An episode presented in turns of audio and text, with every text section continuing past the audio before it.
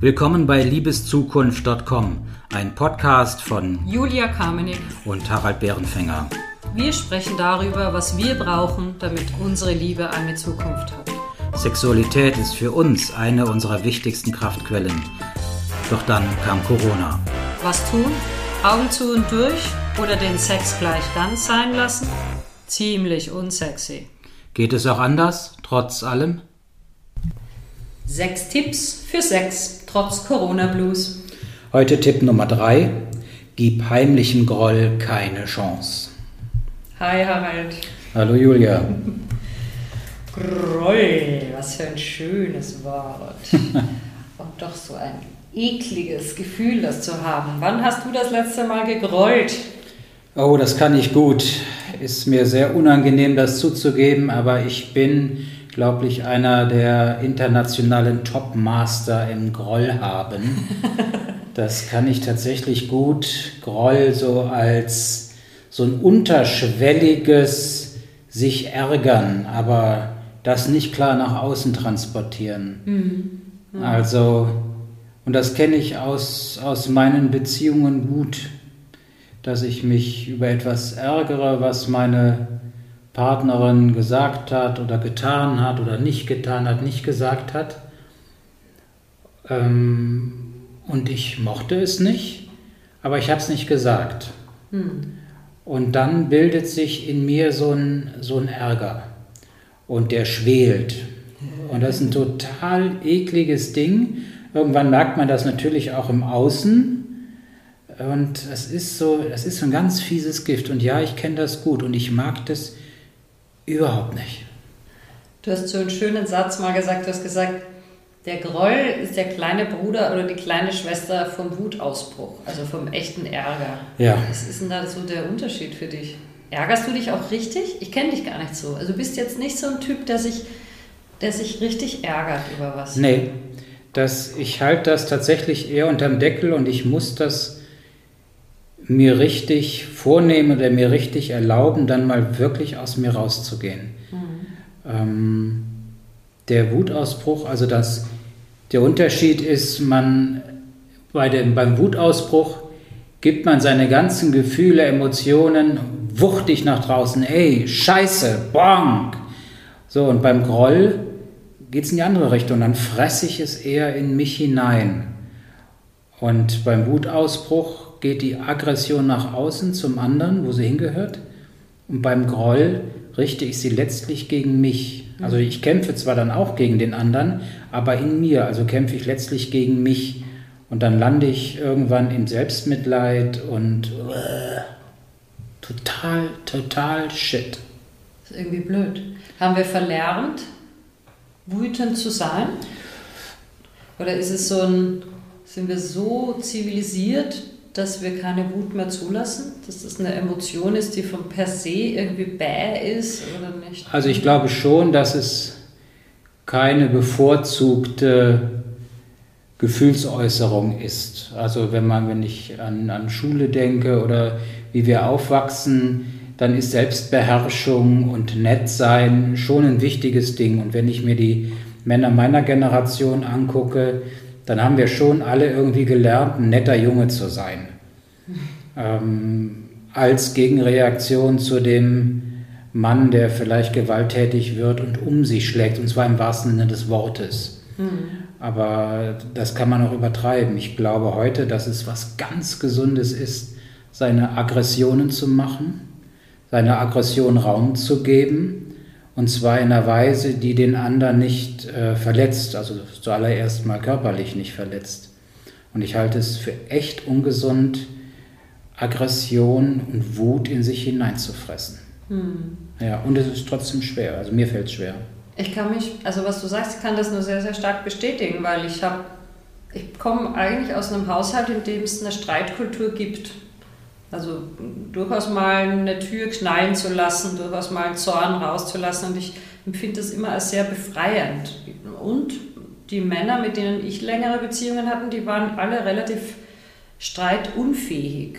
Mhm. Also wie können wir dem Streit diese positive Seite, dass, dass Energie einfach gerichtet nach außen geht, ähm, wie können wir das wieder kultivieren, so ein bisschen vielleicht? Also wie immer denke ich, das geht äh, durchs Vorleben. Mhm. Also dass ein Paar, ein Elternpaar, das den Kindern vorlebt, dass mal die Wände wackeln können, ohne dass was Schlimmes passiert. Also ohne dass einer den anderen schlägt, ohne dass Worte fallen, die man nicht wieder gut machen kann, ohne dass Trennung geschieht. Also ist ein Erfahrungswert.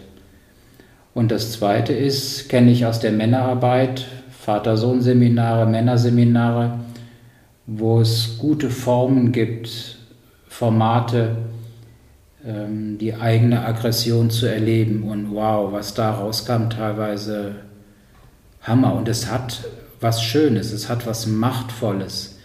Und das ist, ähm, ja, das ist hier beim Groll, wo wir hier über Groll sprechen. Groll ist für mich so was Fieses. Mhm. Hat, das ist so, bäh. Das hat, ähm, das hat nichts Kraftvolles. Und da wir hier über Sex sprechen, also in dem Moment, wo ich, wo ich so einen heimlichen Groll habe, ist Sex nicht mehr gut möglich. Dann liebe ich auch nicht. Das ist vielleicht das Allerschlimmste. Groll schneidet mich von der Liebe ab. Wenn ich Groll auf dich spüre, dann ist es ganz schwer, äh, Liebe für dich zu spüren. Und das ist nicht gut. Und wenn ich es positiv anders formuliere, könnte ja die Wut, es gibt ja nichts Schöneres als diesen berühmten Versöhnungsex. Ne? Also wenn so richtig die Energie rausgeht. Mhm. Wir haben es noch nie so richtig ausprobiert, aber es wäre mal eine Idee, so in, in den Kampf ganz bewusst hineinzugehen, in eine Wut hineinzugehen und ja. das dann in eine sexuelle Energie umzuwandeln. Also das grandios. Und ich glaube, dass es, äh, nein, ich glaube, ich weiß, dass dieses Spiel mit starken Emotionen mega lustvoll ist. Mhm. Also wir kennen ja auch ein paar Kollegen, Kolleginnen, die damit experimentieren oder so Dinge wie Playfighting, wo man das dem Kämpfen, dem körperlichen Kämpfen und Ringen eine Form gibt. Ich glaube, dass das uns Menschen auch etwas sehr sehr eigenes ist. Wir wollen unsere Macht erproben, unsere Kraft. Alle Kinder tun das. Die Frage ist, wie kriegen wir es in der Partnerschaft hin, wenn, ich sag's mal, wenn du mich verletzt. Ne? Wut entsteht dann, wenn unsere Werte verletzt werden, unsere Grenzen verletzt werden. Ja, Groll ja auch. Richtig. Da sind die ja gleich. Und die was? Verletzung per se, die passiert. Ja, ja, ich weiß noch, wie im Männerseminar der Lehrer, der Leiter vorne mal sagte, Männer, ihr seid Männer und ihr werdet verletzen. Da waren wir total schockiert. Also dieser, so eine Klarheit darüber, dass wir Menschen, dass wir unsere Frauen verletzen werden. Da können wir machen, was wir wollen. Und das wir Frauen aber auch. Also das ja. ist ja jetzt erstmal geschlechterunabhängig. Richtig. Das passiert. Verletzung passiert. Genau, dass man auch sich, man kann sich auf den Kopf stellen, wir werden unsere Liebsten verletzen. Und das fand ich eine ganz, ganz harte Erkenntnis. Und wir haben damals alle im Männerkreis so gemerkt, die Erkenntnis gehabt, wir tun ganz viel dafür, wir wollen das nicht. Wir waren alle so gepolt, dass wir wie die edlen Retter unsere liebste Königin nicht verletzen wollen. Und das ist Shit. Das ist ein kindisches Denken. Ja, und dann passiert aber vielleicht genau das, wo wir ja jetzt mit dem Groll konfrontiert sind. Also wenn ich es nicht nach außen gebe, die Energie der Verletzung, die einfach da ist, wohin soll ich sie denn tun? Dann muss ich sie ja, jetzt als Konsequenz deines Denkens, weil ich ja niemanden verletzen möchte, muss ich sie nach innen richten. Das heißt, das, was wir versuchen, um den anderen zu schützen, planiert quasi schon den Weg hin zur negativen Energie ja. des Grolls, indem ich es auf mich richte und indem ich es irgendwie runterschlucke und nivelliere und irgendwie so halt platt mache und sage, ist nicht so schlimm und ja, und dann frage ich mich, also ich glaube, wir sind uns einig darüber, dass Groll nicht gut ist. So, aber wie macht man es anders? Das ist wirklich eine Frage. Jetzt nehmen wir Pandemie, wir hocken aufeinander und ähm, Du machst gerade vielleicht, kochst in der Küche, machst was in der Küche, ich komme dazu, ich würde es ganz anders machen. Mach das dann anders? Findest du dann Kacke? Ähm, aber sich darüber zu ärgern, erscheint dann auch zu viel. Oder der Klassiker, man kommt ins Bad und jemand, der, der vorher drin war, hat noch was hinterlassen, Haare im, Wasch, mhm. im Waschbecken oder sowas. Also für sich alles Pipi-Kram und trotzdem merkt man, man ärgert sich. Also wie, wie geht man damit um, ohne aus einer Mücke einen Elefanten zu machen?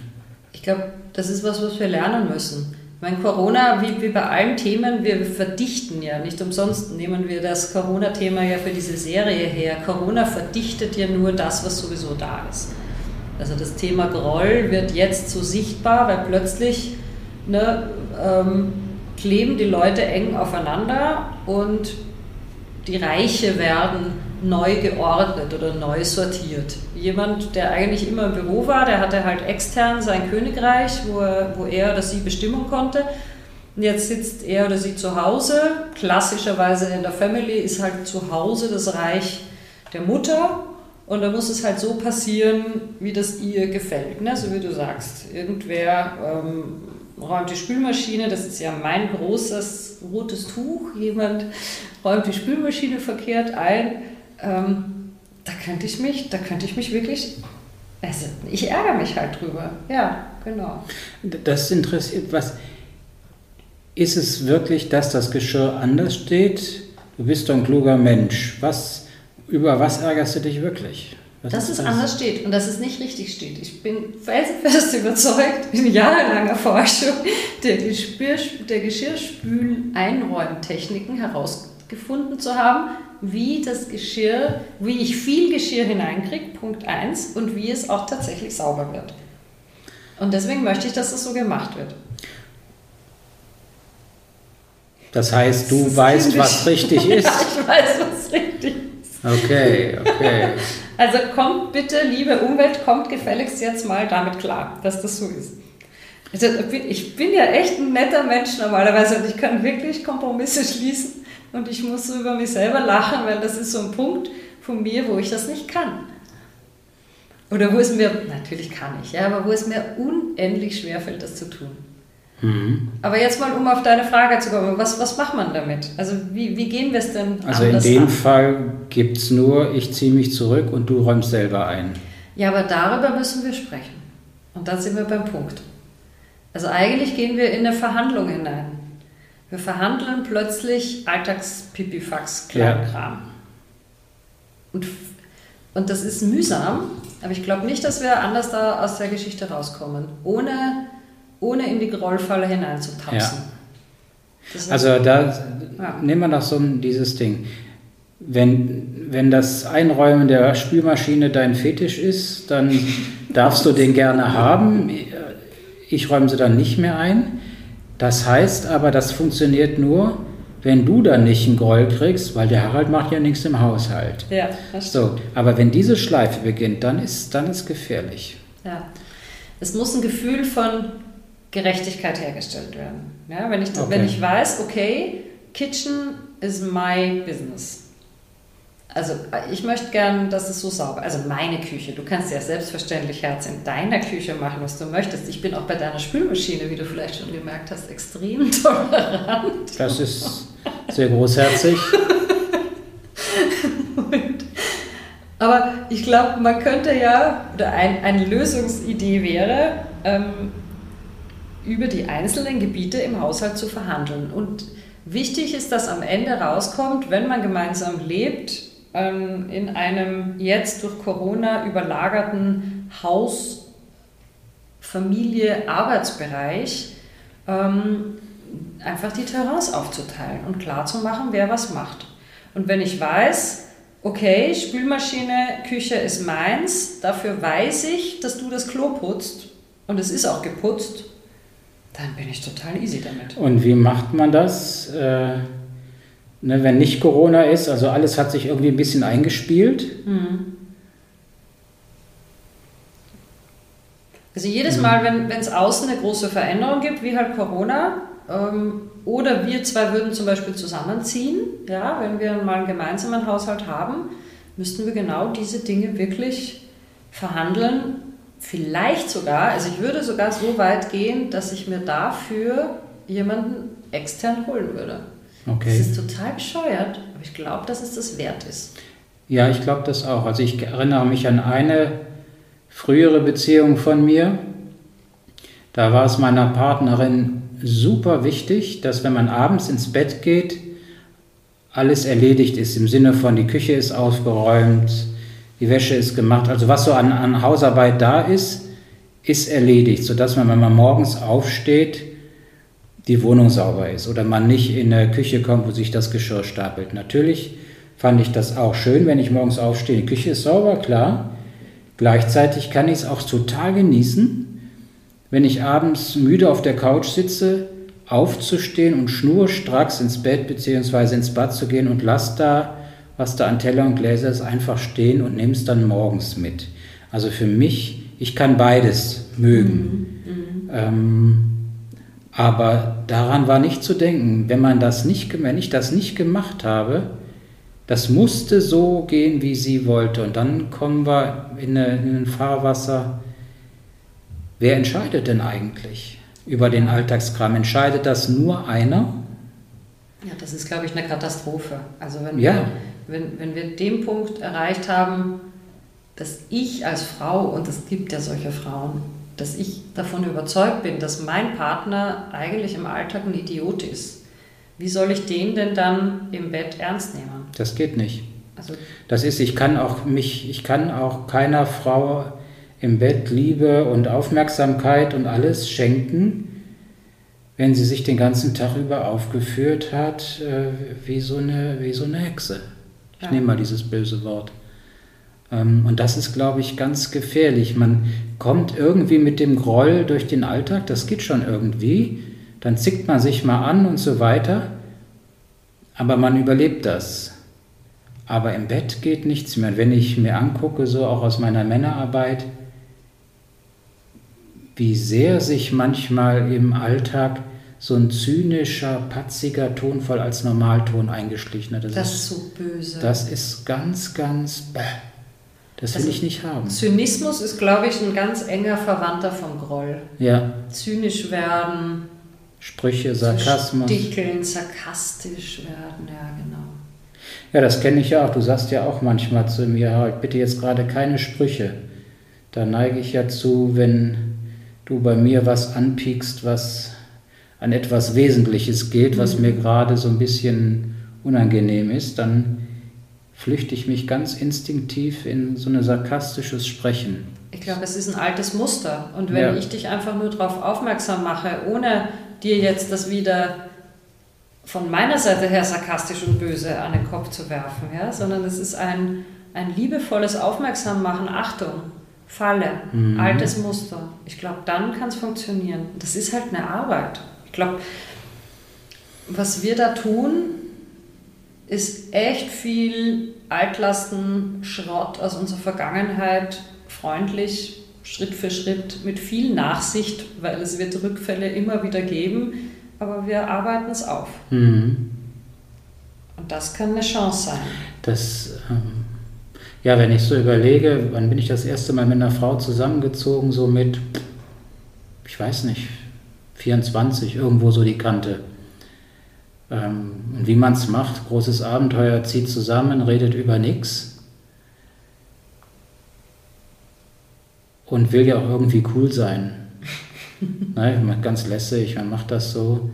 Und irgendwann, aber so rückblickend gemerkt, dass ähm, ja, man muss reden.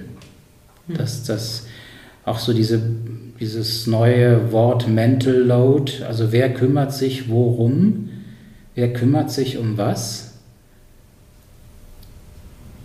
Hm. Das ist echt wichtig. Und da merke ich, da, da könnte ich echt in Groll gehen. Also wenn äh, ich das Gefühl hätte, ich muss dafür sorgen, dass es läuft und du lehnst dich zurück, da wäre sofort der Ofen aus. Ich verwöhne dich total gerne. Das macht mir Riesenspaß. Aber wenn ich die Gedanken hätte, dass du es jetzt erwartest, dass ich es tue. Hm. Oder dass ich sogar erwarte, dass du Gedanken lesen kannst. Ja. Ich glaube, das ist ja auch noch so ein, so ein Punkt dazu, dass ich sage, ah ja, aber das muss er doch wissen. Mhm. Ja, der muss irgendwie gar nichts wissen. Ja. Wie, wie schaffen wir es? Also wir, wir bemühen uns da ja, ich habe so das Gefühl, wir sind da auf gar keinen so schlechten Weg, ja. Mhm. Aber wie schaffen wir es, da immer wieder in der liebevollen Erinnerung zu bleiben. Ne? Das ich glaube, das Wort Liebe ist es. Zwar die Liebe zu mir selbst. Ich liebe mich dann wirklich selbst, wenn ich vor mir selbst ehrlich bin, ob es gerade so stimmt zwischen uns. Und auch wenn ich liebevoll bin, wenn ich es mal nicht so perfekt wieder hinkriege. Also mir auch mhm. liebevoll zu verzeihen, dass ich da nicht perfekt bin, dass es nicht immer gleich schnell in dieser Entwicklung geht, ne? sondern dass es eben mhm. diese Rückfälle gibt. Ja, und, und dieses Mal fünfe gerade sein lassen. Mhm. Nicht alles auf die Goldwaage legen, diese Dinge sind natürlich genauso wichtig. Und ja, und dann es geht nur darum, immer wieder ehrlich zu sein mit sich selbst. Kann ich da jetzt fünf gerade sein lassen oder nein, es geht mir auf den Sack? Und zu sagen, ja, eigentlich ist es vielleicht sogar eine Marotte, wie bei dir mit der Spülmaschine. Ja. Nicht? Oder ich habe ja auch solche Sachen. Ähm, ich dachte, du bist perfekt. Bin ich, aber ich maskiere das manchmal für dich. Mhm. Ich ja. denke, lieber mal, lieber mal einmal zu viel über was anscheinend Selbstverständliches gesprochen haben, als, als was vergessen. Ja, und das mag ich auch so sagen, als Mann an die Männer da draußen. Äh, viele Männer, das Klischee, aber stimmt ja, haben nicht so eine Riesenfreude an Beziehungsgesprächen. Mhm. Aber ich würde heute sagen, nach meiner Erfahrung, der beste Weg zu gutem und vielem Sex ist, so viel wie möglich solchen Kram vorher bereden und klären. Also ich habe zu viel Frauen erlebt, die in sich eine Unzufriedenheit aufgebaut haben, aber nicht angesprochen haben und dann plötzlich weg waren. Und das ist zum Kotzen. Oder die einen Orgasmus vortäuschen oder die sich zurückziehen oder die fremdgehen, weil was nicht gestimmt hat aber es eben nicht angesprochen haben. Mhm. Und das ist total ätzend und das gilt in beide Richtungen natürlich. Ich wollte gerade sagen, das gilt in beide Richtungen und Frauen, wenn ich den Appell aussenden darf, hört auf zu glauben, dass ihr mit Hellsehern liiert seid. Also kein Mann weiß die Dinge automatisch. Ähm, und hört, hört euch selber zu, wie ihr was sagt. Also ähm, der Ton macht da ganz stark die Musik. Ja. Wie, wie können wir liebevoll mit dem anderen kommunizieren? Ja. Immer wieder.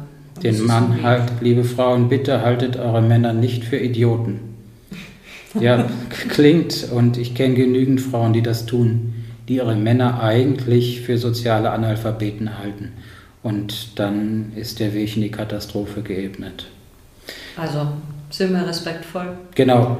Und hören auf zu rollen. Genau. Heute Abend gibt es Grollbraten. Also, macht's gut. Ciao. Das war liebeszukunft.com, ein Podcast mit Harald Bärenfänger und Julia Kamenek.